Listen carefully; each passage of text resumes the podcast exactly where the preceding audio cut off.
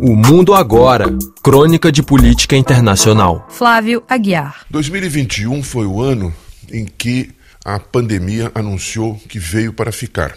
No fim de 2020, se dizia: vamos evitar festejar esse Natal para que possamos festejar o do ano que vem. Pois o ano que vem veio e tudo se complicou de novo.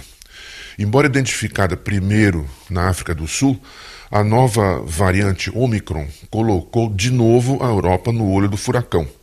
E mostrou também que ainda há muita desorganização e falta de sinergia entre as cidades de cada província, entre as províncias de cada país e entre os países do continente, do Oceano Atlântico aos Montes Urais, do Círculo Polar ao Mar Mediterrâneo, a situação é considerada assustadora.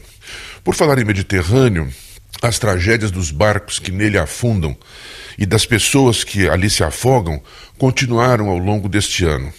Mas a questão dos refugiados ganhou novo e dramático contorno com a crise da fronteira entre a Polônia e a Belarus, ou Bielorrússia, que mobilizou ameaças e troca de farpas envolvendo, além dos dois países em questão, as vizinhas Lituânia e Letônia e também a Rússia e a União Europeia.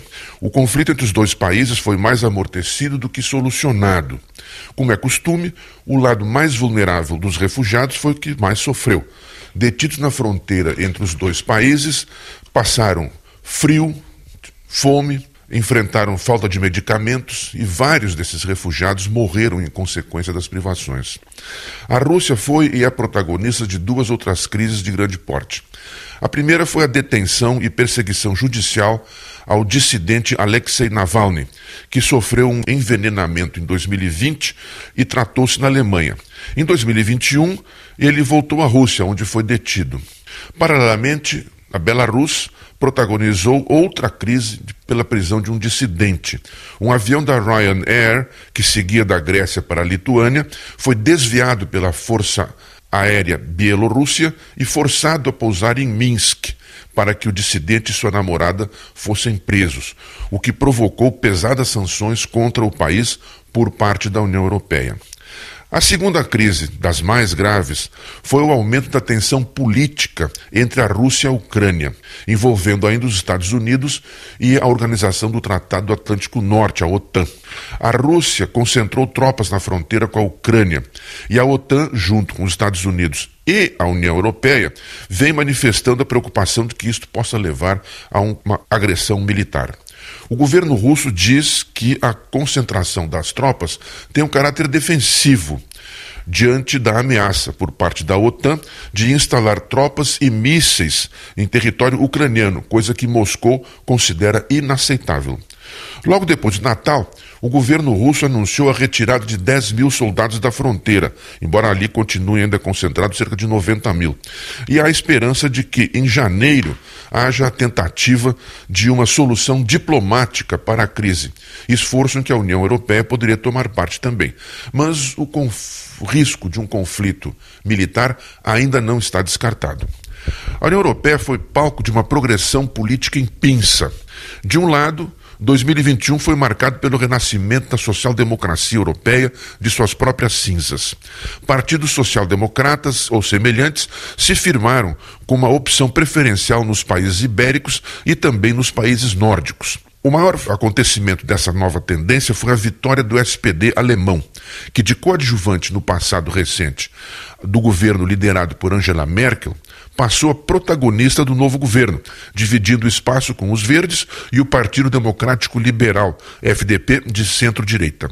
Olaf Scholz, o novo chanceler, pretende continuar na tradição deixada por Angela Merkel de ser, mantendo a Alemanha como o fio a prumo e o fiel da balança da União Europeia, reconduzindo esta a uma posição de liderança na geopolítica mundial.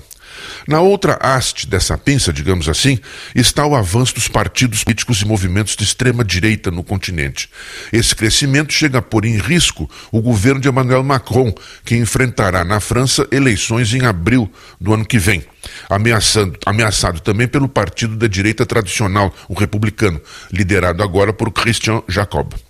Os movimentos de direita mais radical vêm tentando capitalizar em vários países o descontentamento com o rigor das medidas sanitárias contra a pandemia, ao lado de seus temas tradicionais como a xenofobia, a islamofobia e até mesmo o antissemitismo, que não desapareceu. Um novo elemento a engrossar esta política de fobias foi impulsionado no continente pela presença de refugiados do Afeganistão, forçados a deixar aquele país depois da debacle catastrófica do exército norte-americano e de seus aliados. Dois outros problemas que assolaram e assolam a Europa são a crise inflacionária e a urgência de combater o aquecimento global.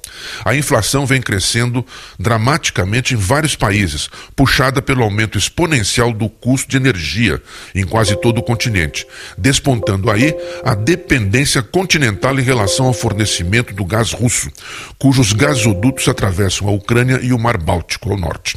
A duplicação do gasoduto que liga a Rússia diretamente a Alemanha está quase pronta, adicionando um componente também salgado à crise entre Moscou e Kiev, que teme perder parte de sua renda derivada do pedágio que o país recebe pela travessia do gás russo. O problema da matriz energética está diretamente vinculado ao do aquecimento global. A conferência sobre o clima realizada em Glasgow, no Reino Unido, se marcou o retorno dos Estados Unidos a esta arena, depois dos anos de governo Trump, deixou a desejar, segundo muitos especialistas, no plano das resoluções práticas, marcada que foi por muita retórica e poucas decisões concretas. Neste quesito, não podemos deixar de registrar o catastrófico declínio do prestígio do governo brasileiro junto a diversos países da União Europeia, que vem com crescente desconfiança à falta de medidas efetivas de proteção à floresta amazônica entre outros problemas. Por fim, last but not least, como se diz, cabe registrar o desafio que a União Europeia irá enfrentar em 2022, a saber, o de como agir diante da intensificação do conflito, por hora diplomático, econômico e político entre os Estados Unidos e a China. O conflito trouxe um problema extra para o continente europeu, com a indignação francesa diante do que considerou um gesto traiçoeiro por parte dos Estados Unidos e do Reino Unido e da Austrália referente à construção de submarinos para este país, cancelando o contrato prévio que existia entre Canberra e Paris. O conflito, que ainda não se encerrou, prova mais uma vez que no cenário geopolítico não há princípios nem amizades eternas, somente interesses em jogo.